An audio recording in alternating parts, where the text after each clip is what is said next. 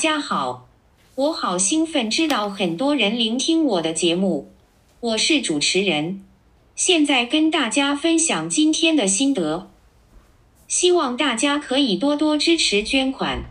如何克服人生当中的困难、失望和忧伤？传道书第九章十一到十二节。点。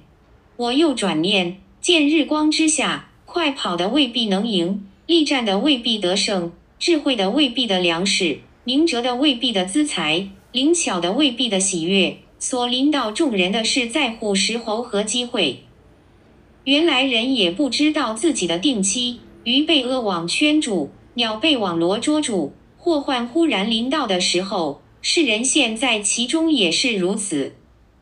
雅各书第一章第九节到第十一节，零九，卑微的兄弟升高，就该喜乐；十，富足的降卑，也该如此，因为他必要过去。如同草上的花一样。十一，太阳出来，热风刮起，草就枯干，花也凋谢，美容就消没了。那富足的人，在他所行的事上也要这样衰残。提摩太前书第六章点七，因为我们没有带什么到这世上来，也必不能带什么去。八，只要有衣有食，就当知足。点九，但那些想要发财的人，就陷在迷惑，落在网罗和许多无知有害的私欲里，叫人淹没在灭亡和沉沦中。十，贪财是万恶之根，有人贪恋钱财，就被引诱离了信仰，用许多愁苦把自己刺透了。十一，但你这属上帝的人啊，要逃避这些事，追求公义、敬虔、信心、爱心。忍耐、温柔。十二，你要为信仰打那美好的仗，持定永生。你为此被召，也在许多见证人面前已经做了那美好的见证。十三，我在叫一切生活的上帝眼前，并在向本丢、比拉多做过那美好见证的基督耶稣面前嘱咐你。十四，要守这命令，毫不玷污。无可指责，直到我们的主耶稣基督显现。十五，到了日期，那可称颂、独有全能的众王之王、众主之主必显现出来。十六，就是那独一不死、住在人不能靠近的光里，世人未曾看见，也是不能看见的。但愿尊贵和永远的全能都归给他。阿门。十七。你要嘱咐那些今世富足的人，不要自高，也不要倚靠无定的钱财，只要倚靠那厚赐百物给我们享受的永生上帝。十八，又要嘱咐他们行善，在好事上富足，甘心施舍，乐意供给人。约伯记第二章点九，他的妻子对他说：“你仍然持守你的纯正吗？你咒骂上帝，死了吧。”十约伯却对他说：“你说话像愚顽的妇人一样。难道我们从上帝手里的福不也受祸吗？”在这一切的事上，约伯并不以嘴唇犯罪。不管是外教人或基督徒们，都常常会发问：是否上帝不公平？同样的努力工作，为什么有些人随随便便就能得到财富，而有些人却是一生度住贫穷的苦日子？难道上帝只注重有钱人而遗弃穷苦的基督徒吗？我以圣经的角度回答这个问题：第一，圣经上说上帝是绝对不会偏待人的，所以干嘛一直怀疑呢？只要信。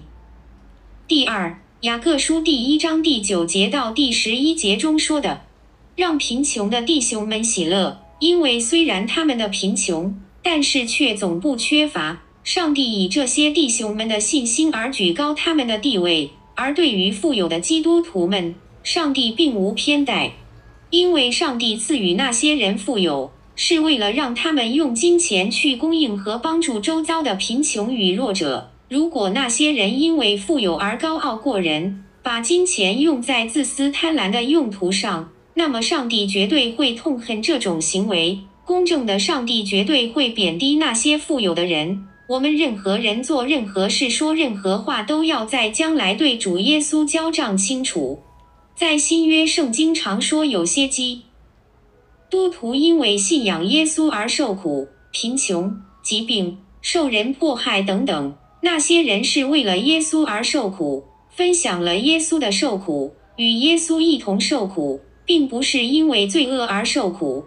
不要乱听一些假牧师、假先知的话。说什么？如果你是一个真正的基督徒，每个月按时交出十分之一奉献的话，你只有富贵，一生顺利，疾病远离你，绝对不可能受苦。他们都是一些大骗子。富有的人虽然享受一些穷人所无法享受的事物，但是圣经上说，人的一生形同影子，光阴似箭，一切都很快过去了。我们赤身裸体来到这个世界，将来死去也是赤身裸体的，成为灰烬，什么也带不走的。我们依靠主耶稣，将来在天国共享荣耀与富贵。今生虽然贫困，但是在天堂的永生绝对是与耶稣基督共享富有。相不相信由你，因为圣经说的，如果你还不信圣经的权威是绝对真理。那代表你还没有重生。圣经上也说，那些富有的人都不满足，贪婪的人性就是堕落在深渊中。贪爱钱财的人，将来只会堕入各种的试探与诱惑，成为撒旦魔鬼攻击的对象。所以，凡事有一好，就有一坏，不必嫉妒别人。这世界上能供应人的，都不能满足我们的灵魂。换句话说，那些富有的人其实失去的比再多的金钱能给予的还要更重要，还要更多。第三，旧约约伯记第二章第十节中说的：“当我们接受了很多祝福，别忘了我们也当准备接受一些人生的苦难。”在我四十九年的一生中，看了很多例子。旧约创世纪中，亚伯拉罕说得好。因为上帝一定会保证人类在永生的天平上保持绝对公平与公理，否则上帝不能当全世界的法官，审判全人类。永远记住这一点，保持盼望主耶稣的拯救，不要绝望。绝望是撒旦魔鬼给予的诅咒。我看了很多例子，那些有钱人虽然享受荣华富贵，受人嫉妒，但是年老时。都在很多地方被上帝给贬低，因为人生是如此的虚空，再多的富贵也买不到那些贫穷的基督徒才有的喜乐与上帝最近的关系。上帝是公平的，那些富有的人通常距离上帝也最远。耶稣基督最爱的人是儿童，因为儿童最卑微，儿童没受什么高等教育，儿童不懂得跟别人竞争抢钱。另外，儿童也是最贫穷的，先天缺陷的儿童在天国中是最大的。那些儿童也是距离上帝最近的人。据我观察，很多富有者跟高教育高者，临到他们的类似是：妻子早去世，或是早离婚，得到不治之病、癌症，事业不成，小孩出意外丧生等等，不一一举例。另外一个例子。美国加州每年都有火灾，原因是太干燥了，而且往往看到很多富贵人的别墅、豪宅都烧成灰。看看约伯记吧，约伯得到最多的祝福，却也得到苦难，为什么呢？约伯不是最圣洁、最公义的艺人吗？艺人不是应该不会受苦吗？因为我们所信的真神上主耶和华。也是一位最厌恶骄傲的神，很多富有者几乎没有意外，都是太自满了，瞧不起别人，忘恩负义，过河拆桥，忘记了是谁让他们富有的，就如兴盛时期的犹太人一样，为什么最后会没落，被外族人抓去异地当奴隶？因为骄傲。圣经上说，贪爱钱财的人，那些有钱人。那些财主都很难进入天国，比一个骆驼要穿过针眼还要难啊！耶稣基督曾经跟一位富有的少年说：“把你的财富卖掉，交给穷人，再跟随我吧。”可见，要跟随耶稣进入天国，可不能同时扛着金银珠宝，又同时要天国的荣耀的。你不能同时敬拜金钱与世界上的名利，又敬拜上帝耶和华，这是万万不可行的。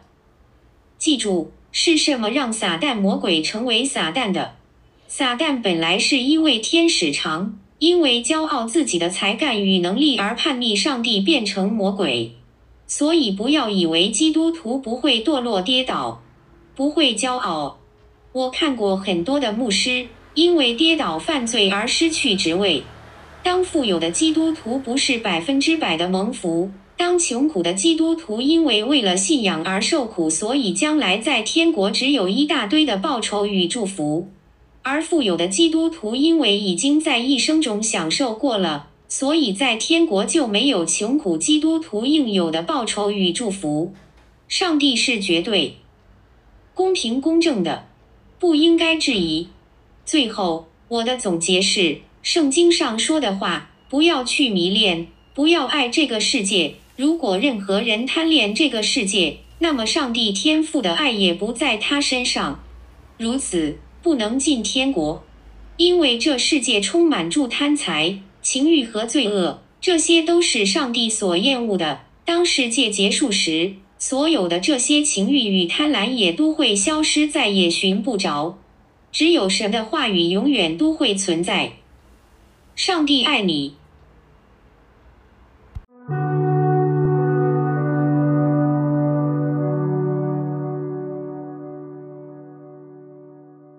生命记第七章十二到十八节。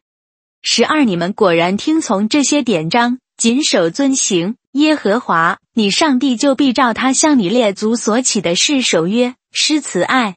十三，他必爱你，赐福于你，使你人数增多；也必在他向你列祖起誓应许给你的地上赐福于你身所生的地所产的，并你的五谷、新酒和油，以及母牛、羊羔。十四，你必蒙福胜过众民，你们的男女没有不育的，牲畜也没有不能生育的。十五，耶和华必使一切的病症离开你，你所知道埃及各样的恶疾。他不加在你身上，只加在一切恨你的人身上。十六耶和华，你上帝所要交给你的一切人民，你要将他们除灭，你也不可顾惜他们，你也不可侍奉他们的众神，因这必成为你的网罗。十七你若心里说，这些国的民比我更多，我怎能赶出他们呢？十八你不要惧怕他们，要牢牢。纪念耶和华你上帝向法老和埃及全地所行的事。从以上的经文来看，信仰没有行为就是死的。旧约圣经和新约圣经中有很多彼此之间相关之处。在旧约时代中，为了承受上帝耶和华的意，必须要顺服上帝的旨意和道；而新约圣经中，光是顺服上帝还是不够。还要我们跟随耶稣的谦卑低下主奉献自己，在十字架上拥有耶稣良善的心。所有旧约圣经中的祝福和新约圣经的祝福有很多相同之处。只要顺服上帝的旨意和跟随耶稣的脚宗，先谦卑自己，然后上帝才会适时高举你的。但是不管怎样，没有证据证明的行为的信心都是死的，没有益处，也不能救你。如同上帝试探亚伯拉罕的信心，信靠上帝的证据；如同摩西的信心，信靠神帮助犹太人脱离埃及奴隶制度的统治；也是如同以利亚利用上帝的大能说服犹太人唯一敬拜耶和华，而远离偶像假神崇拜。所以，如果基督徒没有一点像亚伯拉罕、摩西、以利亚、撒母耳，甚至是耶稣的教导下的行为的话，那是自欺欺人的说谎的表现。你说你信上帝、信耶稣，那么请拿出证据来。只是去教堂做礼拜不能算是证据。